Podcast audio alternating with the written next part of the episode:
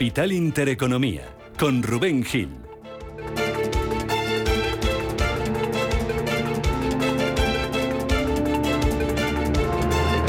Y arrancamos esta segunda hora de hoy en Capital Intereconomía, dándole la bienvenida si se incorporan con eh, nosotros en este jueves 25 de agosto, super jueves, que viene cargado de noticias, que viene cargado de referencias. Falta una hora para que abran sus bolsas, las, eh, sus puertas, las bolsas europeas, y todo indica que a la espera de Jackson Hole, que comienza este jueves, lo van a hacer de momento en verde. Tenemos al futuro del DAX avanzando un 0,43%, subiendo también al futuro de los Stock 50 un 0,46% y también en verde el futuro del IBEX 35 sube un 0,28%, un IBEX 35 que hoy va a abrir por debajo de los 8.200 puntos. Ayer volvía a terminar en terreno negativo, era la sexta jornada consecutiva de caídas para la bolsa española, es la peor racha desde comienzos de marzo de 2020, cuando se desató la crisis eh, de la pandemia, la crisis del coronavirus. Racha bajista de la que sí que salía anoche Wall Street que ponía fin a tres sesiones consecutivas de caídas. Todo esto, como digo, a la espera de los bancos centrales, a la espera de Jackson Hole, que va a dar arranque este jueves a las 3 de la tarde, hora española. Pero el día viene con más cosas, viene con más datos. Por ejemplo, la madrugada nos deja una subida de tipos en Corea del Sur. Es de, cuarto, de un cuarto de punto, el 0,25%. Los tipos allí suben hasta el 2,5%. Y tenemos ya sobre la mesa el primer dato importante del día, el primer dato importante de la mañana. Paloma Arnaldos, buenos días de nuevo. Es el dato de crecimiento en Alemania. Buenos días, Rubén. Sí, acabamos de conocer el dato de PIB final en Alemania el segundo trimestre, subida de una décima, 0,1%. Lo esperado era que se mantuviera plano. Bueno, pues eh, es un dato que acabamos de conocer, es un dato mejor de lo esperado. Ese crecimiento en el segundo trimestre de Alemania es el dato final, 0,1%, una décima, como nos dice Paloma, mejor de lo esperado. Un dato que se va a cotizar hoy a partir de las 9 en las eh, bolsas europeas. Vamos a tener más referencias, porque aparte de ese dato de, PIB, hoy vamos a tener a las 9 precios de producción en España. Vamos a conocer también esta mañana, una y media de la tarde, apunten, se publican las actas de la última reunión del Banco Central Europeo, la de julio, cuando el organismo subió los tipos de interés en 50 puntos básicos. Y ya por la tarde en Estados Unidos vamos a tener el dato anualizado de PIB, los beneficios corporativos, el gasto de consumo personal y también las, las habituales peticiones semanales de subsidio por desempleo. El plato fuerte del día, como digo, Jackson Hole, comienza a las 3 eh, lo más importante, Jerome Powell, que va a comparecer mañana, su discurso 4 de la tarde, hora española. Y lo esperado es que su mensaje esté en línea con las últimas declaraciones de algunos miembros de la FED, como la de Neil Kaskari, presidente de la FED de Minneapolis, que ayer les contábamos aquí, aquí reiterando su compromiso de mantener la inflación bajo control. Una reunión de Jackson Hole, que es la cita por excelencia de los mercados en el mes de agosto y que va a servir para marcar el rumbo de la política monetaria durante los próximos meses y también, por tanto, para marcar el rumbo de las eh, bolsas. Bolsas que, como digo, vienen hoy en positivo, los futuros en verde y hemos tenido también ganancias en la sesión asiática. Shanghai subidas muy moderadas del 0,08%, el Kospi surcoreano arriba en 1% tras esa subida de tipos allí en Corea del Sur, avances también en Japón del 0,3% para el Nikkei de Tokio y el Hansen de Hong Kong subiendo ahora mismo en 1,5%. Aquí llevan menos tiempo de negociación porque la sesión en Hong Kong ha estado paralizada hasta las 7 de la mañana hora española por advertencia de tifón. Si miramos otras referencias que tenemos esta mañana, el euro dólar lo tenemos ahora mismo en 0,9995 eh, de la moneda europea que ha llegado a recuperar durante algunos minutos de negociación esta mañana la paridad frente al dólar. Está subiendo también el crudo, más de medio punto arriba los futuros, acercándose a los 102 dólares el eh, barril tipo Brent. Hay más cosas este jueves, como digo, super jueves, con un montón de noticias, con un montón de referencias. La actualidad va a pasar también hoy por el Congreso. Se lo contamos enseguida con los titulares que ha preparado Estefanía Muñiz. Banco Santander patrocina este espacio. En Radio Intereconomía. Las noticias capitales. Noticias capitales que, como les decimos, se arrancan en el Congreso, donde el PNV y Ezquerra van a votar hoy a favor del plan de ahorro energético. PNV ha confirmado su sí y Ezquerra ha encaminado esa votación hacia el lado positivo o, como mínimo, abstenerse para facilitar la votación. Al otro lado de la balanza se encuentran Ciudadano, Vox y el Partido Popular. Este último ha dejado claro su posición en contra del decreto ley. Lo veremos a las 9 de la mañana, siguiéndolo en el Congreso. Sin embargo, la ministra para la Transición Ecológica, Teresa Rivera, ha asegurado tener los apoyos suficientes con los suficientes como para que salga adelante el decreto ley. Nos gustaría contar, la verdad, se lo digo sin ningún rubor, nos gustaría contar con un respaldo unánime. Ya sabemos que esto es muy difícil porque ha habido algunos grupos parlamentarios que han dicho que no van a respaldar la bonificación del transporte público, las becas o, en este caso, esas medidas de ahorro y eficiencia que están pensadas, insisto, para aquellas cuestiones que permitan ahorro también en factura, pero que no generen ningún efecto negativo ni en las familias ni en la industria. Así que si no, si no eh, quieren respaldarlo, pues lo lamentamos. El Congreso que va a aprobar también hoy el nuevo sistema de cotización de los trabajadores autónomos. Una reforma que subirá de manera progresiva las bases de cotización a 15 tramos según los ingresos que irán desde los 230 euros hasta los 500. Previsiblemente PSOE, PP y Unidas Podemos votarán a favor. En los micrófonos de Capital Intereconomía, Eduardo Abad, presidente de UPTA. Cada autónomo va a tener que pagar eh, y, va a tener, y va a poder elegir el tramo donde, donde cotizar sin perder apenas, eh, creo sinceramente, ningún tipo de protección social y haciendo que el que más eh, gana, es decir, el que más ingresos tiene, tenga una cotización eh, más importante y aquellos autónomos, prácticamente 2.300.000 con rendimientos de trabajo más bajos del SMI, van a tener una rebaja sustancial Alemania también da luz verde a su plan energético. Y es muy similar al español. Son dos decretos a corto y medio plazo con el objetivo de ahorrar energía. Entre otras medidas están apagar la iluminación de monumentos y publicidad por la noche, rebajar la temperatura de la calefacción y dejar de calentar edificios públicos. Estas medidas permitirán reducir el consumo de gas en aproximadamente un 2% y de aplicarse podría suponer un volumen de ahorro de unos 10.800 millones de euros en los próximos dos años. Aquí en España el precio de la luz baja este jueves un 12% hasta los 382,11 euros el megavatio hora y se aleja así de los máximos históricos que se han marcado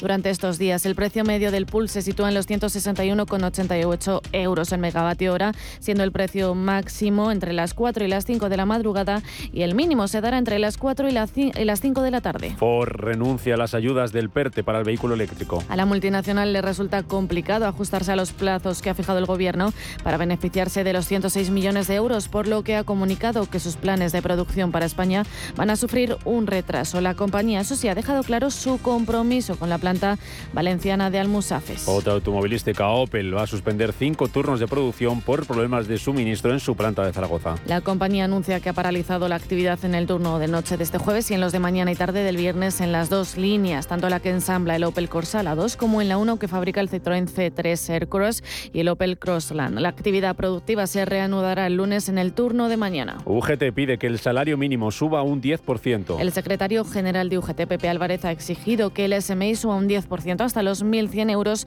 para compensar ese alza de la inflación. De lo contrario, insiste, habrá movilizaciones en el sector privado a partir de septiembre. Nosotros vamos a ir a un proceso de movilización y vamos a ir a un proceso de coordinación eh, de estos eh, convenios a la hora de convocar las movilizaciones y por tanto en nuestro país veremos grandes eh, movilizaciones del sector privado con toda seguridad y las vamos a ver coordinadas y visibilizadas. Pedro Sánchez continuará hoy su gira por Latinoamérica. El presidente llega a Quito, a Ecuador, donde mantendrá un encuentro con el presidente, con su homólogo Guillermo Lasso, y el viernes mañana se desplazará hasta Honduras, a su capital Tegucigalpa, para entrevistarse con la presidenta Xiomara Castro. Durante el encuentro empresarial que mantuvo ayer con el presidente colombiano Gustavo Petro, ha destacado Pedro Sánchez la oportunidad que supone para las empresas españolas el cambio de rumbo político en Colombia. Miren, las prioridades establecidas por el nuevo gobierno colombiano en la transición energética, en las infraestructuras, especialmente en el ferrocarril, representan una oportunidad única para aquellas empresas españolas que ya son líderes mundiales en estos sectores. Pedro Sánchez, que por cierto hemos conocido esta mañana, que se va a ver el próximo martes en Alemania con el canciller Olaf Scholz para hablar de esa interconexión gasística de España con el eh, norte, con el centro de Europa a través de los eh, Pirineos y de la que van a intentar eh, convencer ambos mandatarios al presidente francés Emmanuel Macron. También en la agenda de este jueves está prevista la, la charla la reunión telefónica entre el presidente de Estados Unidos Joe Biden y Volodymyr Zelensky. Anoche Biden hablaba, lo hacía para anunciar que perdona hasta 20.000 dólares de deuda estudiantil. El plan beneficiará a 43 millones de estadounidenses. Students who come from low-income families Perdonarán hasta 10.000 dólares por préstamo universitario para todos aquellos con rentas inferiores a 125.000 euros. En el caso de las rentas más bajas, esta ayuda será recortada hasta 20.000 dólares. Banco Santander ha patrocinado este espacio. Si te da por montar por fin tu propia empresa, Santander. Y si te da por hacerla más digital, más sostenible o llevarla al extranjero, Santambién. Sea cual sea tu proyecto, Santander te ayuda. Por si te da Santander. Por ti, los primeros.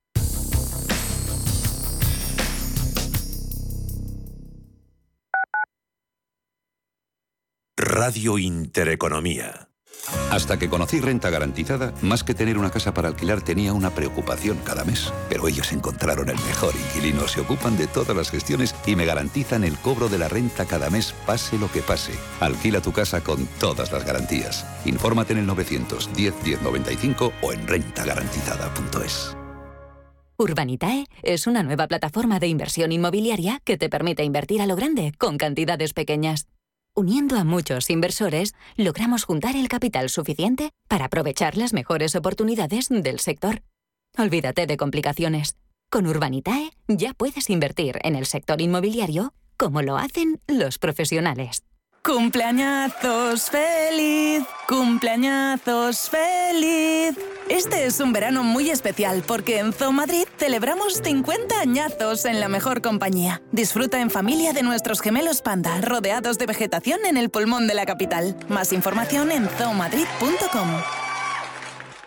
Viajes, destinos, cultura, gastronomía hacen diferente a cada viajero. Recorre el mundo cada semana con nuestro programa de viajes Clase Business. Descubre los mejores destinos de lujo y experiencias exclusivas de una manera diferente. Cada sábado de 12 a 1 del mediodía, escucha Clase Business con Elena Fraile en Radio Intereconomía. Cada sábado, en Rienda Suelta, te contamos todo lo que se cuece en el panorama ecuestre. Deporte, actualidad, ocio, cultura, tradición, salud y mucho más. De 2 a 3 de la tarde, todos los sábados, en Radio Intereconomía, galopamos en las ondas con Rienda Suelta. Los mercados financieros. Las bolsas más importantes.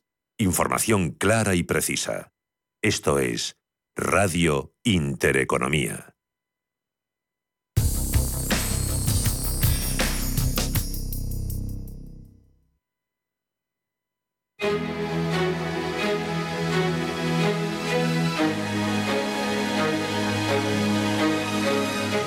En Intereconomía, la tertulia capital.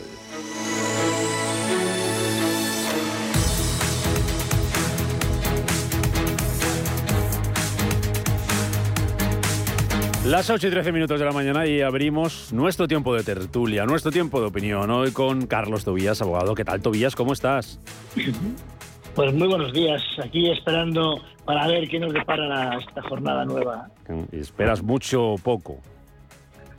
Bueno, espero que no haya demasiadas malas noticias y que el acercamiento del temible mes de septiembre con el invierno y el otoño que nos espera pues no sea tan malo como nos lo auguran. Mm, Winter is coming, que decía la famosa serie, ¿no? De, sí, de Juego de Tronos. Winter is coming, pero muy caro. Viene, muy, viene más caro que lo que nos podíamos esperar. Bueno, ¿sigues de vacaciones?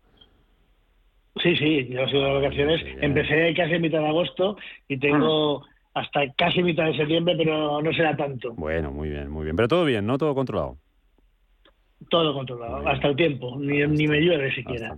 Bueno, eso podía llover un poco, por las noches, como dicen en mi pueblo, que llueva pero por Sí. las noches. Así no... Eso, para no molestar. Que luego crea atascos y eso. Que llueva mucho por la noche. Con nosotros también José Ramón Álvarez, profesor de la Escuela Técnica Superior de Ingenieros Industriales. Profesor Álvarez, ¿cómo estás? Muy buenos días. Pues muy buenos días. Aquí estamos revisando el saldo de la cuenta corriente y viendo si, te si queda nos queda algo? dinero para gastar. Exactamente. Si Queda. queda algo y si queda algo no lo vamos a gastar, ¿eh? Hombre, claro, faltaría más, que estamos en verano. ¿eh? Por, si acaso, por si acaso. ¿Qué tal estás? ¿Bien? Muy bien, muy bien. Perfectamente, ya calentando motores ya para, para lo que viene. Perfecto. Bueno, hay muchas cosas de las que hablar. Vamos a, vamos a hablar luego del, del decreto energético, vamos a hablar del sector del comercio textil. A ver qué invierno se presenta para, para el textil, con todo este tema de la subida de precios, de la posible ralentización del, del consumo. Pero antes hay varias cosas. Eh, por ejemplo, el decreto energético que se eh, vota hoy en el, en el Congreso. Bueno, antes del decreto energético, tiene mucho que ver con, con el tema de la energía. Me acordaba eh, esta mañana, ayer, a última hora, cuando veía que Japón va a seguir apostando, José Ramón, por las centrales nucleares. Eh, va a construir nuevas apenas una década después de Fukushima. Esto lo hablábamos, ¿verdad? Eh, recuerdo, Carlos José Ramón, la semana pasada cuando decíamos que, bueno, que, que por qué no estábamos mirando esa vía de, no solamente eh, atajar la, la, demanda, y, sino para que no, para el tema de los precios, sino apostar por unas nuevas vías de oferta. Pues mira, Japón, lo ha entendido perfectamente, José Ramón.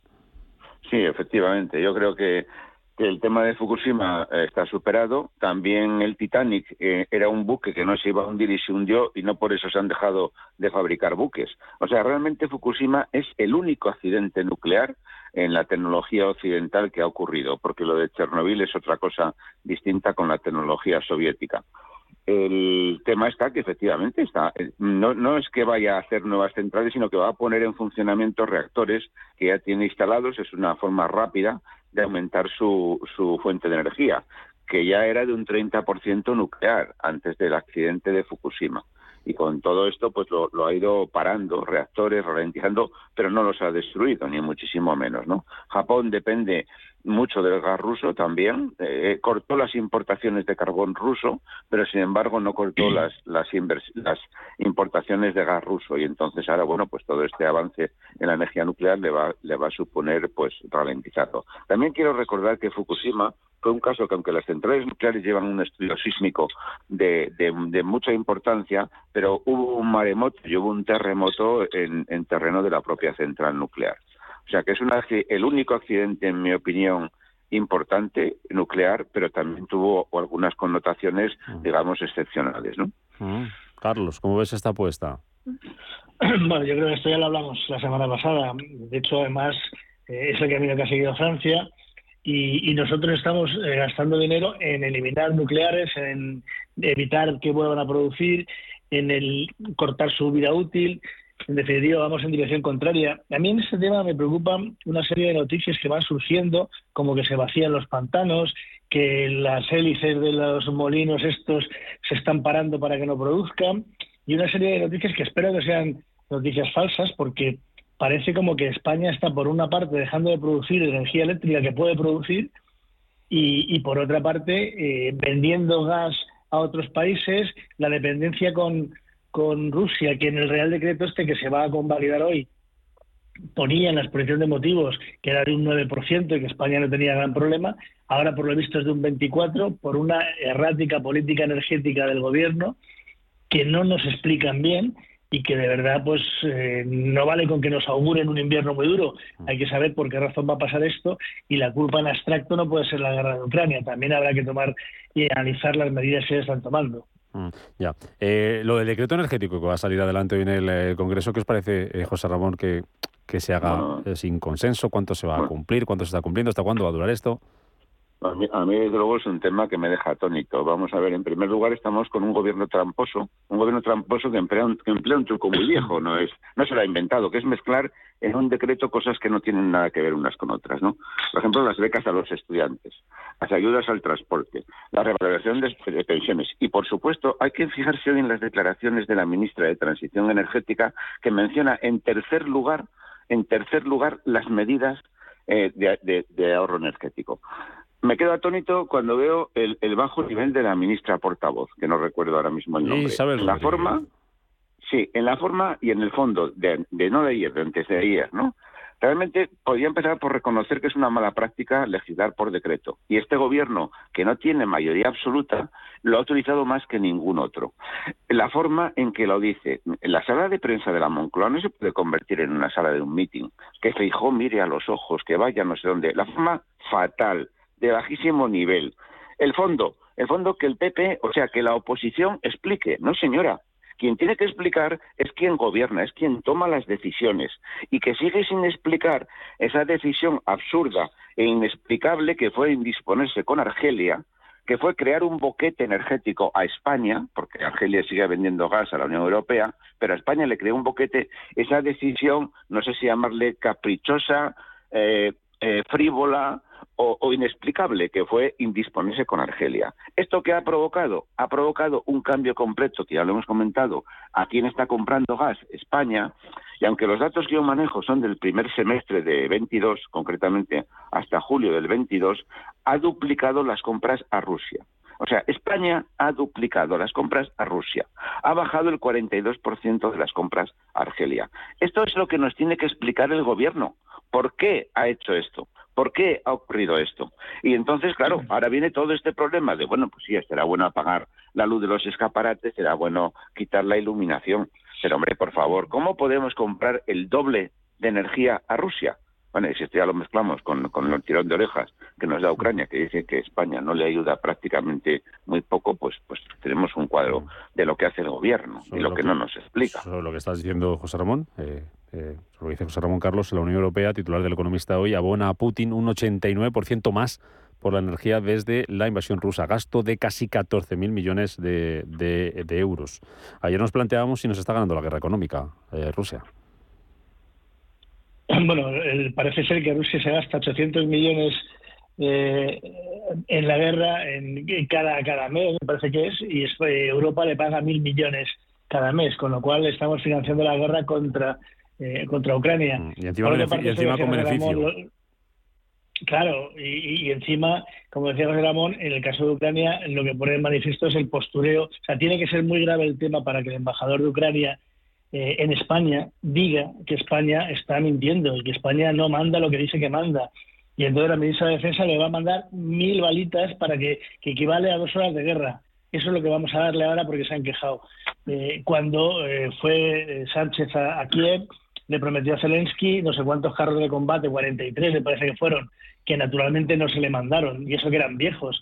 Es decir, el, postureo ya y el cinismo llega a uno de los límites en los que realmente ya no es que hagamos el ridículo, es realmente estamos quedando eh, pues a un nivel eh, espantoso. Y en esto del, Real Decreto este de Medidas Energéticas, aparte de lo que se está comentando, de la mezcla de cosas, se le ha olvidado decir a José Ramón que hay incluso una reforma de la Ley General Tributaria para que gestión tributaria eh, pueda inspeccionar a las empresas, que ya es el colmo. En, no sé qué tiene que ver esto con la energía, pero bueno, será que lo hacen con mucha energía. Pero yo me pregunto, ¿qué precio ha pagado esta vez el gobierno? Porque eh, no tener mayoría absoluta y legislar vía Real Decreto, esto tiene un precio. Y los socios de gobierno y los que te apoyan te cobran. Y leo en el periódico bueno, que los agentes del CNI se retiran del País Vasco de Cataluña. Hombre, qué casualidad, ¿no? Que justamente esto se haga eh, en estos momentos. Entonces, a mí me gustaría que se explicara, entre otras muchas cosas inexplicables o que no se han explicado, qué precio paga por cada Real Decreto Ley que tiene que sacar el Gobierno a sus socios y a los que le apoyan eh, a cambio de ese voto que permite sacar estas normas adelante. Ya. Otro asunto, luego volvemos al decreto energético cuando hablemos con el presidente de, Acotex. Em, ¿Os preocupa el paso atrás de Ford en Valencia con todo el tema del PERT, del vehículo eléctrico, que se anunciaba bueno, pues, eh, con mucha pompa hace apenas un mes y algo? Pues, bueno, a mí no me sorprende nada. No me sorprende nada porque la confianza económica de España está en mínimos. Entonces, lógicamente, a la hora de ver estos temas con un gobierno sociocomunista, con una crisis absoluta y con una, una debacle económica, pues lógicamente por poder replantearse el, el producir en otros sitios. Es que es normal. Mm, pues, sí, a mí sí me preocupa porque realmente es una decisión un tanto extraña, ¿no? Que una empresa con, bueno, iba a decir la voracidad, pero bueno, el interés que tienen las empresas por recaudar subvenciones y por arrimarse a subvenciones renuncia a 106 millones de euros y diga que, bueno, que dilata los plazos para la, para la inversión, pues esto sí me preocupa. Y me preocupa porque además no hay que olvidar que el rival de, de Almusafes, el rival de la factoría de Ford en Valencia, es una factoría alemana la que teóricamente perdía esa inversión. Y me preocupa también, porque yo no sé si recordáis, en la entrevista que se hizo al, creo que fue el presidente del comité de empresa que nos se nos dio la oportunidad a los tertulianos de hacer una pregunta, yo le pregunté que a cuánto, si sabían ellos a cuánto ascendía la inversión, y no lo sabían. O sea, es decir, cuando anuncian la noticia, nadie, ni la empresa, ni el comité de empresa, dice cuánto va a ser la inversión. Entonces, bueno, a mí me preocupa porque es otro factor más de, de, confusión, ¿no? Y evidentemente, bueno, pues sea un pequeño paso para que en un momento dado se cambie la decisión, se, se descafeine, eh, la inversión ya no era la que iba a ser, etcétera, etcétera. Carlos, no sé si querías hablar sobre eso, eh, eh, sí, yo, yo realmente lo que, lo que he dicho antes, eh, creo que España ya está perdiendo credibilidad económica. Los nubarrones no son solamente para los españoles, sino también para los inversores extranjeros en España. Y si otros países hacen sus tareas mejor que nosotros, aunque tengan crisis, pues lógicamente las perspectivas de futuro son más halagüeñas. Aquí estamos viendo permanentemente cómo los datos económicos de crecimiento y de PIB se van recortando siempre. Eh, las expectativas del gobierno las van recortando primero las instituciones europeas y al final incluso la propia IREF y el propio Banco de España. Entonces, al final, claro, eh, el inversor busca una seguridad que aquí no tiene y se va a otro sitio. Entonces, esto también es un coste adicional a estas políticas erráticas y de postureo que está manteniendo el señor Sánchez y el gobierno sociocomunista que, que nos está llevando a la ruina. Mm. Sector del automóvil que al que han llegado inversiones en los últimos tiempos por eh, que los sindicatos han sabido entender eh, que había que aflojar un poco el tema salarial y que había que aceptar ciertos sacrificios, ciertas eh, condiciones que no estamos viendo en otros sectores, como por ejemplo las, aerolíneas, que estamos viendo eh, huelgas, paros en los tripulantes de cabina, en los pilotos de EasyJet, ahora en Iberia Express, que pedía al sindicato uso eh, que se llevara hasta el 6,5% esa, esa subida salarial. Bueno, esa contención, eh, desde el punto de vista salarial, como decimos, es lo que ha pasado en el sector automovilístico y por eso han llegado buenas noticias desde el punto de vista de las inversiones. Vamos a ver qué pasará con Ford. Pero en estas, de cara ya a lo que se viene al curso político que está a punto de arrancar, si es que no arranca hoy con esa votación en el Congreso del decreto energético, desde UGT eh, amenazan con movilizaciones y piden que el salario mínimo suba al 10%. Profesor Álvarez. Bueno, es que los sindicatos algo tendrán que hacer, para algo están ahí, ¿no? O sea, que anuncian movilizaciones que sí que sí que se van a movilizar.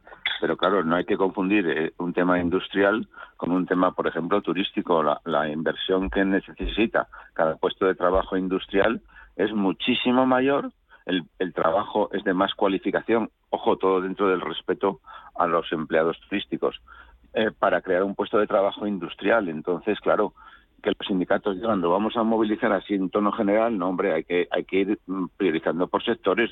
No es lo mismo el sector primario, el agrario, el comercio, el turismo que el sector industrial. El sector industrial es mucho más, yo le llamaría pesado, ¿no? Es como un portaaviones. Cuesta más de, invertir y es mucho más sólido al mismo tiempo, ¿no? Ya. Carlos. Bueno, yo creo que no va a haber movilizaciones de ningún tipo, porque la primera que, no? movilizada es la ministra. No, la ministra de Trabajo ya está planteando y estudiando con los sindicatos una quinta subida del salario mínimo. Ah, pero no va a haberla porque va a haber subida, vale, vale, vale, vale. Claro, claro, es decir, no, no va a hacer falta que haya movilizaciones. Lo que pasa es que, como decía José Ramón, los sindicatos tienen que hacer algo. Entonces, como ya no se movilizan por nada, porque están súper dominados y, sometidos con el dinero que les llega del gobierno, yo siempre digo lo mismo. Eh, con todos los follones que hay, no ha habido ninguna manifestación de nada. Los sindicatos han estado parados. La única manifestación un poquito seria que ha habido se ha hecho en Madrid contra Ayuso por no sé qué traslado de enfermeras del Sendal y por la sanidad en Madrid, justamente en Madrid. En el resto de España no hay ningún problema para que los sindicatos se manifiesten por nada. Y esto lo que dicen es, bueno, voy a anunciar movilizaciones porque no va a hacer falta, porque ya la ministra de Trabajo está sentada con los sindicatos para modificar este tema. Entonces, bueno, pues el problema será a ver quién aguanta el tirón esta vez. Bueno, Vamos a publicidad y a la vuelta hablamos del textil, hablamos del consumo, hablamos del decreto, hablamos también de los salarios. Se lo podemos preguntar todo esto al presidente de Acotex, que va a estar enseguida con nosotros.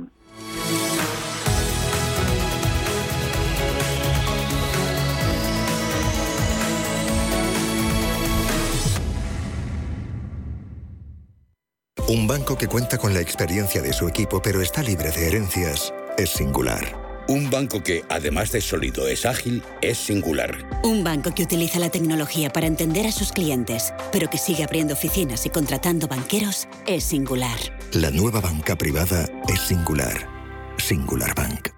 Bosques frondosos, pueblos llenos de encanto, castillos misteriosos y grandes lagos. La República Checa es un destino perfecto para ser descubierto por carretera. Aprovecha los vuelos directos desde Madrid, Barcelona, Málaga, Valencia y Alicante y anímate a realizar una ruta en coche inolvidable. Más info en destinochequia.com. Llegan las ofertas límite del corte inglés. Solo los más rápidos podrán conseguir unas ofertas como estas. Fugaces pero increíbles. Hasta el domingo 28 de agosto para hombre, pantalones, camisas y polos de medio tuche a 16 euros. Y de la marca Dustin a 12 euros. Ofertas límite hasta el domingo en tienda web y app del corte inglés. Radio Intereconomía es la mejor plataforma para dar a conocer, relanzar y poner voz a su empresa. Nuestro equipo comercial le asesora para conseguir sus objetivos. Contacte con nosotros. Teléfono 91 999 2121 y en el mail comercial arroba intereconomía.com. Radio Intereconomía, la radio de las empresas. ¿Preparados para una vuelta al cole más fácil? Disfruta en el corte inglés de los mejores servicios. Cita previa, forrado de libros, facilidades de entrega. Y además, hasta el 30 de septiembre, 10% de regalo en la vuelta al cole para próximas compras de alimentación, moda, papelería. Haz que la vuelta al cole sea una cosa de niños. Consulta condiciones. En tienda web y app de El corte inglés. Ya sabes que la inteligencia artificial te busca la ruta más rápida, Calculando ruta. te propone música en base a tus gustos e incluso te aspira a la casa cuando no estás.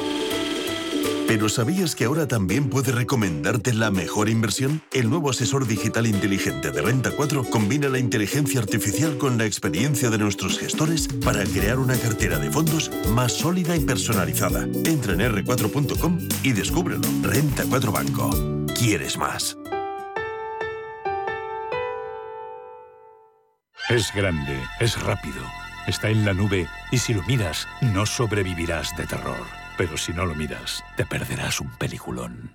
No, de Jordan Peele llega a la gran pantalla de Cinesa. Querer salvarse es de cobardes. Consulta cines, horarios y calificaciones en cinesa.es. En Cinesa, we make movies better.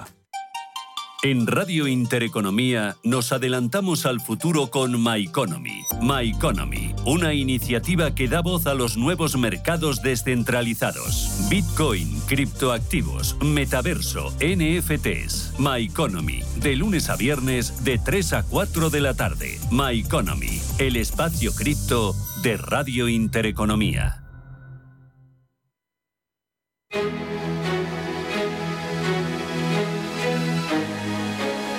En Intereconomía, la tertulia capital.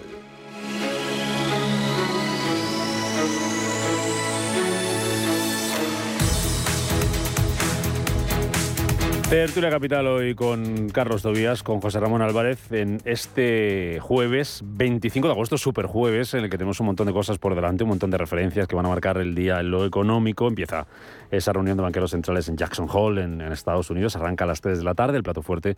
Mañana, se lo recuerdo, Jerome Powell, comparecencia, discurso a partir de las eh, 4. Tenemos también datos de crecimiento hoy en Estados Unidos. Ya hemos conocido el PIB en Alemania, el dato definitivo, ese más 0,1% en el segundo trimestre, es una décima mejor que el dato preliminar que conocíamos hace unas semanas. Y un día en el que nada menos de media hora el Congreso empieza a debatir eh, y se va a votar allí y se aprobará previsiblemente, si no hay sorpresa, ese decreto de ahorro energético del eh, gobierno. Eduardo Zamacola es el presidente de Acotex. ¿Qué tal, eh, señor Zamacola? ¿Qué tal? Muy buenos días. ¿Qué tal? Muy buenos días. Acotex, que es la asociación empresarial eh, del sector del comercio textil, de complementos y de, y de piel.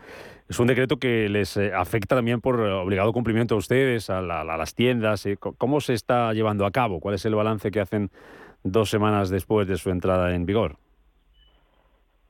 Bueno, lo primero que nos gustaría decir es que nos da mucha pena que este, que sea así, que sea un real decreto y que no se haya contado con el comercio para intentar unificar decisiones y ver cómo podemos ayudar a lo que creemos que es necesario, que es este ahorro energético.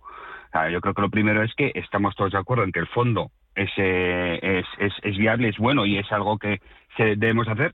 Lo que ha sido un auténtico desastre son las formas, porque nos encontramos con una serie de normas que tenemos que cumplir las cuales si tú hablas con cualquier comerciante, cualquier comerciante está en absoluto desacuerdo con, esa norma.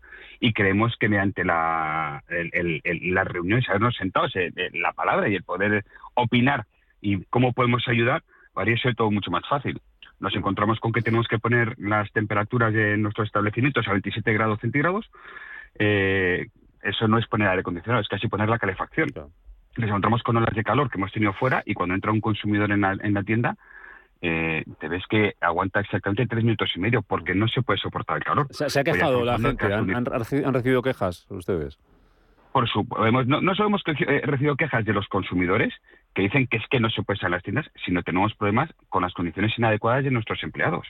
Y es que al final una persona que tiene que estar al frente de una tienda ocho horas al día y cuando fuera hace 37 grados entras en una tienda hasta 27, eso sigue haciendo mucho calor ahí dentro. Entonces, eh, tenemos unas condiciones que creemos que no son adecuadas. Y estamos hablando de verano y veremos qué es lo que pasa en invierno, porque en invierno recordemos que tenemos la máxima temperatura son 19 grados. Y no parece tampoco que sea una temperatura muy adecuada para estar en una tienda cuando entras de, cuando entras de la calle. Mm, ustedes, ustedes han hecho cuentas de lo que pueden ahorrar, eh, de lo que han gastado, si les ha tocado algún comercio. Eh, hacer algún cambio, alguna obra, alguna reforma para el tema de las aperturas de, puertas. Pero ¿alguien les ha dicho lo que van a lo que van a ahorrar o han hecho ustedes sus propios cálculos o, algo o, no? ¿Lo están aplicando pues porque no queda otra? No, no, la verdad es que se aplica porque no queda otra, pero es que parece que los que los comercios eh, eh, tenemos ganas de derrochar nuestro dinero y como la electricidad está barata, pues ponemos el aire acondicionado a 16 grados todo el día. O sea, es algo que es absurdo. Cuando el comercio está en una situación tremendamente complicada, el comercio textil en particular, eh, nosotros estamos buscando cuál es el equilibrio perfecto para que un consumidor, un cliente que entra a la tienda esté a gusto y que por supuesto los desempleados tengan unas condiciones adecuadas para poder trabajar con el ahorro máximo posible de cualquier euro que pueda haber porque los márgenes no están dando para mantener nuestros comercios abiertos. Si encima de eso lo que se nos dice es, no, no, pues ahora vas a tener que mantener unas condiciones diferentes, eh, porque son ustedes los derrochadores, pues creemos, a mí lo que me apena es que podíamos haber hablado, se podía haber establecido una temperatura que parece que es adecuada, que son los 23, 24 grados, 23 grados, digamos, que es una temperatura más o menos adecuada, pero tanto para invierno como para verano. Eh, yo entiendo que esos establecimientos americanos típicos que de repente entras de la calle y te encuentras con un golpe de frío brutal porque tienen la temperatura de 16 grados, eso no es lo que queremos aquí. Y eso no es lo que te encuentras en un comercio en España. Pero claro, cuando de repente te dicen que tiene que estar a 27 grados y no has medido las consecuencias, y nosotros cuando se aplicó el decreto, cuando se anunció el decreto, hicimos una prueba y pusimos todos los establecimientos de nuestros asociados a 27 grados para tener el feedback, nos dijeron, Eduardo, no se puede estar en la tienda. No se puede estar. Mm. Habla de situación, hablaba de situación complicada para el comercio textil. Las, las ventas, ¿cómo, cómo van? ¿Cómo, ¿Cómo marcha apenas a una semanita para que termine la, temporada de, rebajas que están viendo? Pues mira, la temporada de verano no ha sido mala. Y no ha, no ha sido mala, estamos hablando de un crecimiento alrededor del 20% con respecto al año anterior. Y eso parece que es un dato espectacular, pero es que quiero recordar que venimos de un 40% de caída en el año 2020, ¿de acuerdo? Con el tema de la pandemia, eh, entendible. El año 2021, que todos pensamos que iba a haber un incremento del consumo brutal, caímos un 16% adicional. Y este año lo que hemos recuperado es un 20% sobre el año pasado, o sea que estamos al casi un 50% por abajo de antes de la pandemia. Y esa situación parece que el gobierno no la sabe o no la ve o no, o, no la quiere entender. Mm. Entonces, las rebajas, las rebajas ya hemos empezado a ver las consecuencias de todas estas medidas que están poniendo encima de la mesa, que son medidas que lo que hacen es no incentivar al consumo. Y estamos viendo las consecuencias de los incrementos de los costes que tenemos los consumidores y los empresarios. Y estamos viendo las, las consecuencias de lo que parece que va a venir a partir del verano. Mm. Y todo el mundo habla de que va a ser un otoño y un invierno tremendamente complicado. Mm. Pues que lo que pasa que ha habido una reducción de las ventas brutales en la temporada, en, lo que es el periodo de rebajas, y lo que nos tememos es un incremento de costes adicional que vamos a tener y que estamos teniendo ahora mismo con un parón de las ventas y en, un parón importante, ¿eh? y creo que eso va a generar mucho cierre de comercio. ¿Cuentan ustedes con la caída del consumo a partir de septiembre? Contamos, vamos a es, difícil prever, pero claro, si empiezas a escuchar a la gente que sabe de esto, empiezas a ver los datos macroeconómicos, empiezas pues parece que lo que viene eh, es, es, un momento tremendamente complicado. Y si todo esto lo unimos, yo como consumidor veo que si me están incrementando el precio de la electricidad de mi casa, me incrementa el precio del combustible, me incrementa todos los costes que voy teniendo, se me van incrementando, pues eh, lo siento, pero eh, tengo que ver cómo ahorro algo para cómo gasto menos de otras vías. Y está claro que la moda es uno de los sectores que se han muy afectados ante una situación como esta. Claro, imagino que nos habrá quedado más remedio también que con ese aumento de costes incrementar, incrementar precios, ¿no?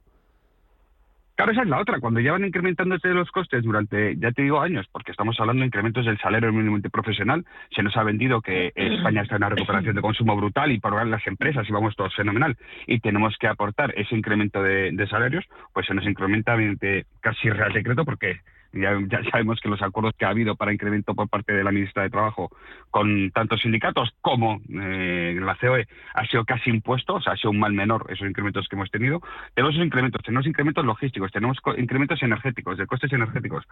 Hombre, pues está claro que tenemos que incrementar los costes de los precios de venta público de nuestros productos, pero aquí tenemos una dicotomía brutal y es que, oiga, es que el cliente no está dispuesto a pagar más precio por un producto que es el mismo que tiene el año pasado. Entonces, eh, ahí es donde vamos a ver, donde puede haber muchas consecuencias y la posibilidad de que el consumidor deje de comprar ropa, como estaba comprando antes, porque no le valga la pena. Mm. Le voy a dejar que le pregunten al presidente de Acotex, tanto a Carlos Tobias como a José Ramón Álvarez. Carlos, adelante. Hombre, yo quisiera incidir, eh, porque hablamos mucho del verano, pero ha, ha, señalado el tema del invierno. Cuando estemos a 19 grados y la gente entre en las tiendas a probarse ropa, se va a congelar. Entonces, eh, esto es tan básico y tan elemental que parece mentira que nadie se lo haya planteado. En el gobierno han decidido que todo el mundo a la misma temperatura, da igual que estés en una fundición o que estés en un bar, y, todo el mundo va a estar a la misma temperatura.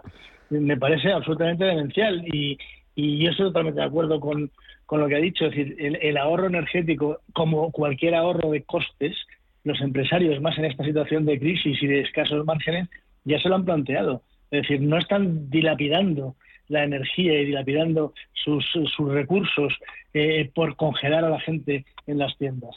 Pues me parece eh, absolutamente demencial y hoy se va a convalidar un decreto que realmente es lamentable. No sé si hay algo que añadir, señor Zamacola.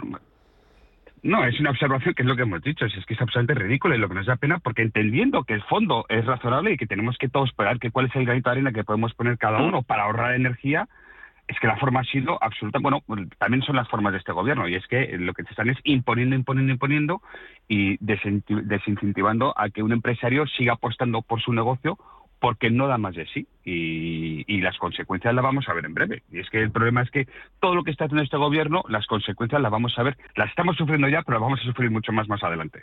José Ramón. Sí, yo desde luego toda mi simpatía para este sector. Carlos ha hablado de los probadores. Los probadores están al fondo del comercio. O sea, uno va a probarse algo y se pone a sudar allí porque, porque claro, eso no está al lado de la puerta, que está más ventilado. Y desde luego mucha razón, porque claro, yo no puedo dejar de comprar huevos, ni leche, ni, ni aceite. Pero sí, si no tengo dinero, pues puedo dejar de comprar un jersey o una camisa, ya me lo compraré. Pero sin embargo, la pregunta mía, las importaciones de, del, el sector textil en el primer semestre han aumentado aproximadamente un 31%. Esto es producto que viene de fuera y se vende en España. Esto parece un dato esperanzador, ¿no? O sea que la subida de ventas es más que la que la campaña de verano.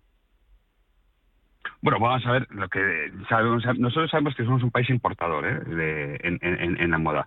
Eh, el dato es esperanzador. El, el, dato, por lo menos, tenemos que ver también de dónde venimos.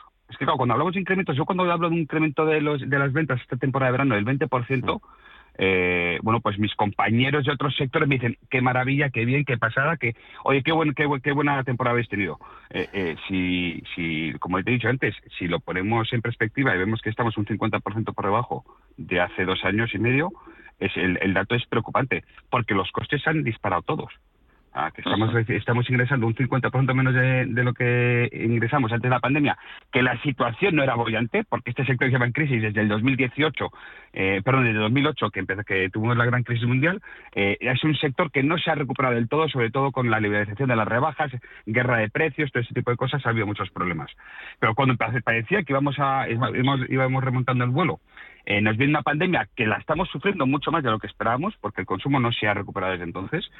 Y claro, cuando empiezas a tener, por, por otro lado, eh, todas estas piedras en el tejado y palos en las ruedas que te impiden avanzar, aquí la gran preocupación es que el comercio parece que puede tirar la toalla. Y al final, no solo es un tema de un negocio, de un empresario, un comerciante que apuesta su patrimonio y su dinero por, por mantener su comercio abierto, sino que son empleos que se van a la calle, que son calles que se quedan oscuras y vacías porque el comercio cierra sus puertas y, y no abre otro comercio y ya veremos qué es lo que pasa a nivel social en, en, en, calles que, bueno, no hablamos de las principales arterias porque sabemos que esas siempre van a ser buenas, pero ya empezamos a ver calles eh, terciarias en, en, sitios menos prime que, que se han convertido en calles muy oscuras porque el comercio está cerrado y eso se traslada también a, a la seguridad a la hora de caminar por la noche y a, a, lo que puede ser, bueno, pues una calle que todos sabemos que es una calle agradable de pasear y de cuando está iluminada con los escaparates y, y con las tiendas que ya nos dejan tener la luz abierta a partir de cierta hora, eh, bueno, pues eh, se convierte en eso que hemos dicho. Y luego no hemos hablado aún de, de, la obligación que tenemos de cambiar o de poner un motor a las puertas para el cierre automático,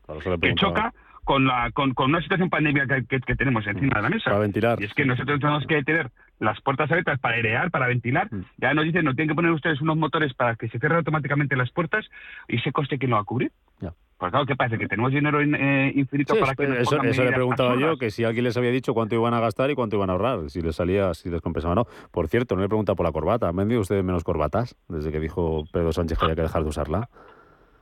Ahí la verdad es que yo creo que había un, casi una movilización. Cuando un el presidente del gobierno da una recomendación de este tipo para empezar es que es que es que tiene que tener mucho cuidado. O sea hacer una recomendación como eh, pues yo recomiendo que mis ministros y ministras pues, se quiten la corbata.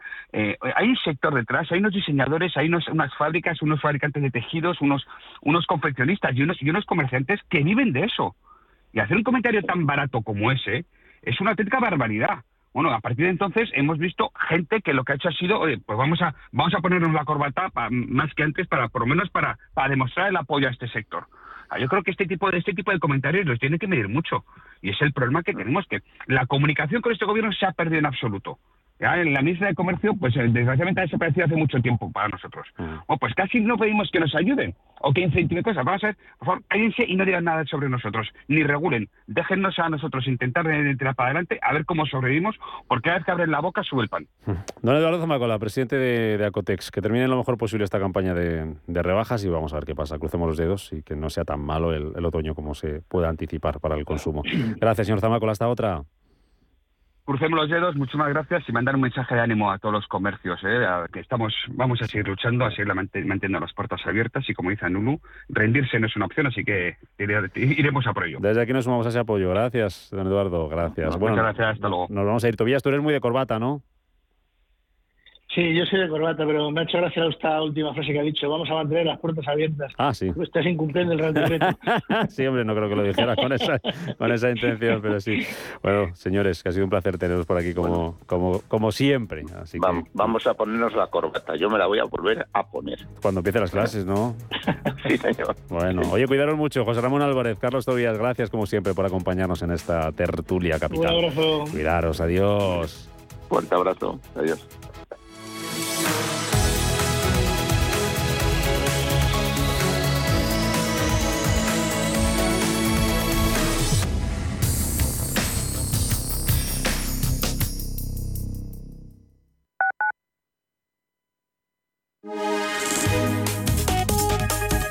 MAPRE patrocina la información del tiempo. Hoy se esperan precipitaciones y tormentas locales en el Cantábrico y norte de Galicia e intervalos nubosos en la meseta, Sistema Central y Valencia.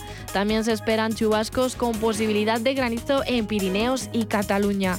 En cuanto a las temperaturas, se superarán los 35 grados en los valles de los principales ríos del cuadrante suroeste peninsular y bajarán las máximas a excepción del Estrecho y Baleares. MAPRE ha patrocinado la información del tiempo.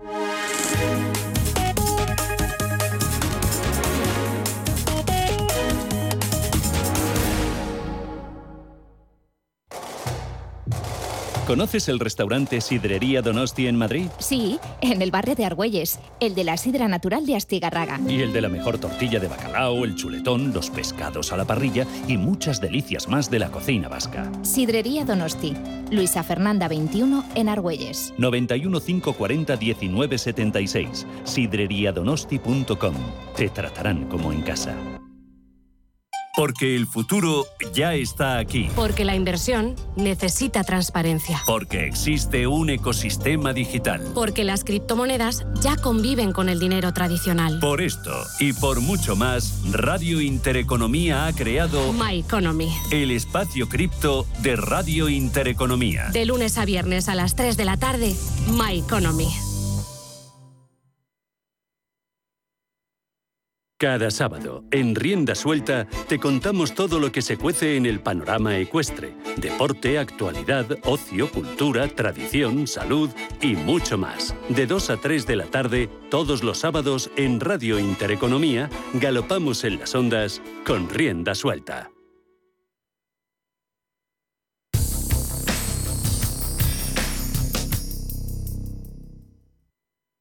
Radio Intereconomía, una excelente plataforma para anunciar tu empresa, con una audiencia exclusiva, con poder adquisitivo medio alto y que sabe lo que quiere. Teléfono 919992121 y en comercial arroba intereconomía.com. Radio Intereconomía, la radio de las empresas.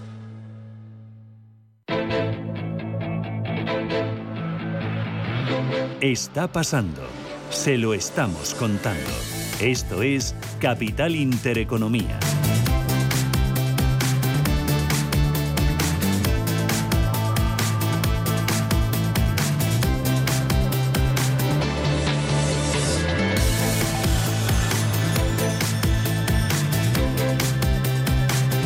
Menos de 10 minutos tenemos abiertas ya las bolsas europeas, a la espera de Jackson Hall. Vamos a ver dónde van a estar otras referencias de la jornada. Algún dato que hemos conocido ya, como esa subida de tipos en Corea del Sur de cuarto, un cuarto de punto hasta el 2,5%. Las bolsas que de momento en verde, a la espera de esa reunión de banqueros centrales. Futuro del IBEX 35, como lo tenemos ahora mismo. Palo Banaldo, buenos días de nuevo. Buenos días, Rubén. Lo tenemos subiendo medio punto porcentual. Recordamos, hoy el selectivo español va a partir por debajo de los 8.200, 8.190 99 puntos en el nivel de cierre de ayer para el IBEX 35. Tenemos, como les venimos contando, este superjueves lleno de referencias. Estamos a la espera de los siguientes datos. En España, dentro de unos minutos, a las 9, se publican cifras de precios industriales del mes de julio. A las 10 conoceremos el IFO alemán del mes de agosto y el plato fuerte en Europa llega a la una y media hora en la que el BCE va a publicar las actas de su última reunión de política monetaria, pero sin duda la cita del día es el simposio de Jackson Hole. Mañana comparece Jay Powell.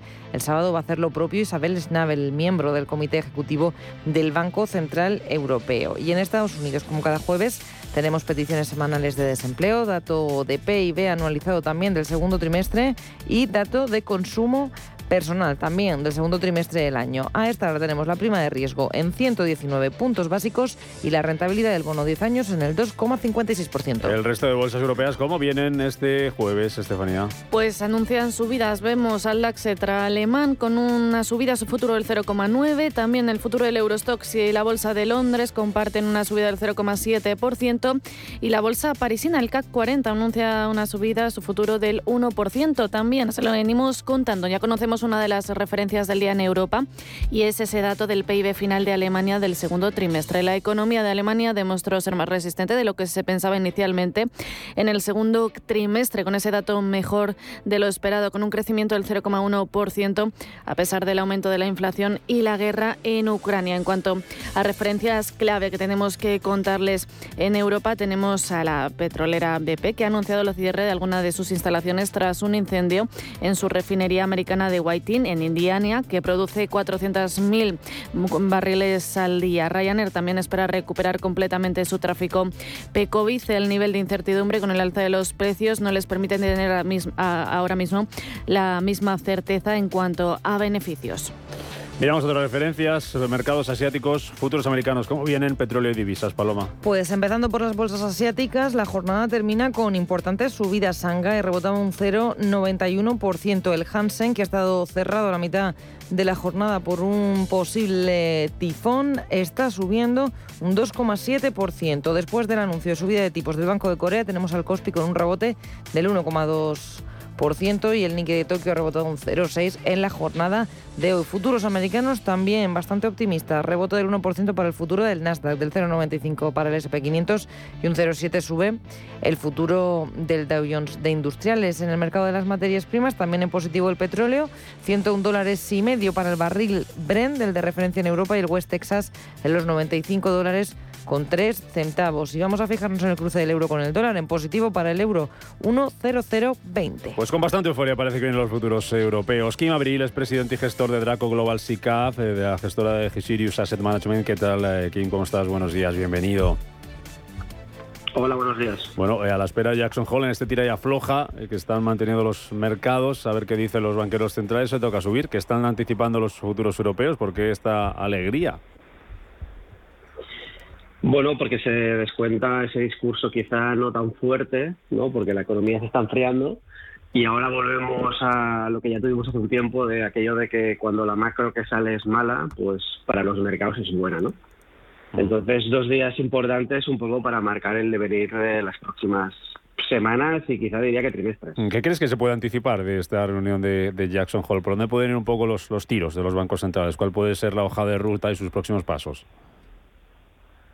Pues sobre todo las próximas subidas. Eh, si el mercado está, creo, en, 56 puntos básicos de subida respecto a los 75, parece que el discurso se viene se viene rebajando desde una subida otra vez agresiva a una subida más moderada, en el, teniendo en cuenta que la Fed ya estaría viendo pues esa desaceleración, ¿no?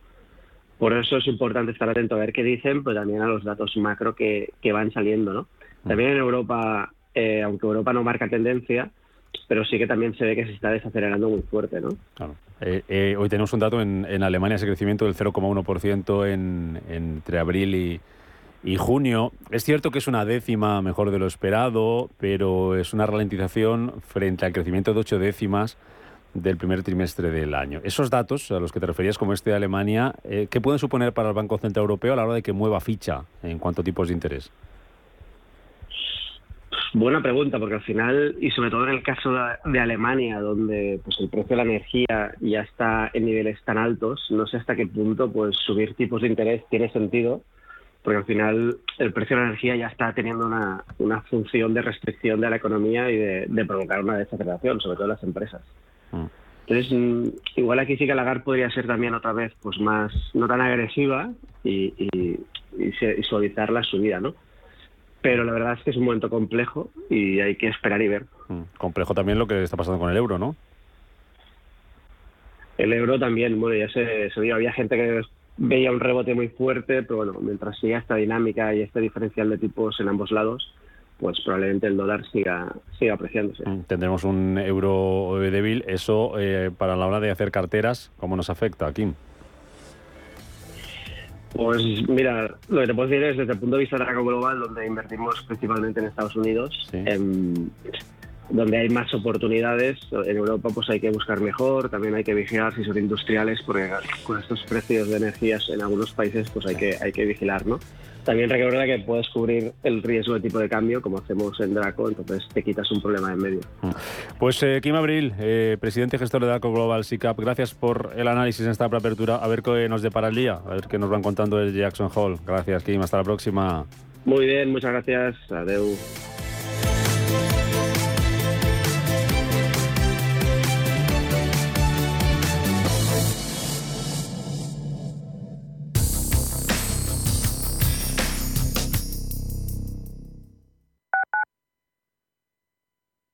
Radio Intereconomía. Inversiones inmobiliarias Grupos Eneas, cesiones de créditos, inmuebles en rentabilidad, compra, reforma y venta. Infórmese en el 91 639 0347 o en info@eneas.com. Inversiones inmobiliarias Grupos Eneas. Somos aquello que siempre quisiste ser. Creamos aquello que siempre quisiste tener. Las reglas del juego han cambiado. Somos traders. Operamos. Black Bear Broker. El broker de los traders. Si te digo que existe un lugar en Madrid en el que te quedarás helado este verano, ¿te lo crees? Un lugar donde encontrarás pingüinos, manatíes, osos marinos y pabellones climatizados donde sentirás el frío de los polos o la humedad de la jungla. Un planazo para aprender y estar fresquitos en familia. Más información en faunia.es. Los mercados financieros. Las bolsas más importantes. Información clara y precisa. Esto es Radio Intereconomía. En Radio Intereconomía nos adelantamos al futuro con MyEconomy. MyEconomy, una iniciativa que da voz a los nuevos mercados descentralizados. Bitcoin, criptoactivos, metaverso, NFTs. MyEconomy, de lunes a viernes de 3 a 4 de la tarde. MyEconomy, el espacio cripto de Radio Intereconomía. Ecosistema Digital, nuestro programa de digitalización desde un punto de vista económico y social. Arte, cultura, deporte, redes sociales y economía con un enfoque digital. Los viernes de 2 a 3 de la tarde en Radio Intereconomía, Ecosistema Digital, con Alma Navarro.